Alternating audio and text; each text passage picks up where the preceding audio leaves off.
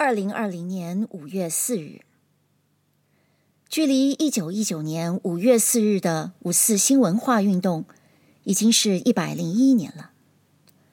在过去一百年间，五四的精神与价值曾经发生过很大的影响，但对一百年后在台湾的我们，又似乎很遥远了。但其实，有些五四经典仍然耐得住时代隔阂的筛选，可恨的还是可恨，可笑的还是可笑。五四有声音，我们应该听听鲁迅。鲁迅杂文三十五，从清朝末年直到现在，常常听人说“保存国粹”这一句话。前清末年说这话的人大约有两种：一是爱国志士，一是出洋游历的大官。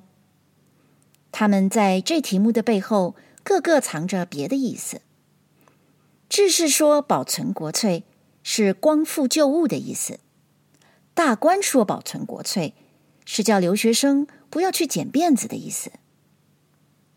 现在成了民国了，以上所说的两个问题已经完全消灭，所以我不能知道现在说这话的是哪一流人，这话的背后藏着什么意思了。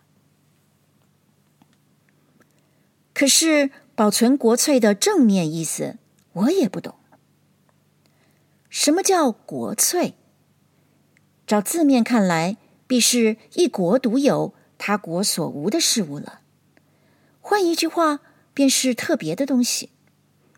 但特别未必定是好，何以应该保存？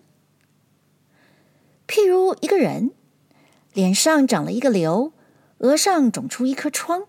的确是与众不同，显出他特别的样子，可以算他的翠。然而，据我看来，还不如将这翠割去了，同别人一样的好。倘说中国的国粹特别而且好，又何以现在遭到如此情形？新派摇头，旧派也叹气。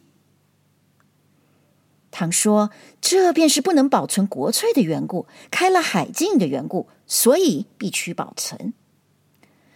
但海禁未开以前，全国都是国粹，理应好了。何以春秋战国五胡十六国闹个不休？古人也都叹气。倘说这是不学成汤文武周公的缘故。何以真正成汤文武周公时代，也先有桀纣暴虐，后有殷顽作乱，后来仍旧弄出春秋战国五胡十六国，闹个不休，古人也都叹气。我有一位朋友说得好，要我们保存国粹，也需国粹能保存我们。保存我们，的确是第一义。只要问他有无保存我们的力量，不管他是否国粹。